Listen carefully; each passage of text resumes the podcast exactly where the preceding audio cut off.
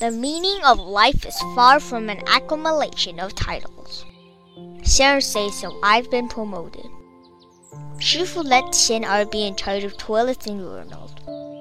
He asked Xian to supervise the most important 22 trenches and to look after purchasing and managing of toilet paper, such as what brand to purchase, what softness to get, and how costly it should be and even how much to buy at a time, and how often to dispose used paper. Xian is authorized to make final calls, all that.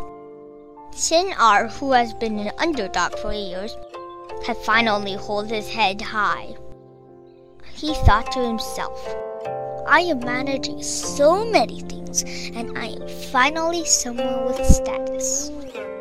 Below are hoarded for my Shifu's new book, Say Good Things. Master Xun Shun's insight on the path to speaking like a Buddha. The meaning of life is far from an accumulation of titles. Transcending these titles will allow us to enjoy freedom in this world.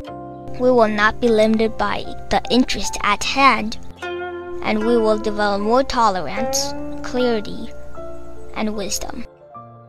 What is more important is that transcendence enables us to return to our true self and seek enlightenment.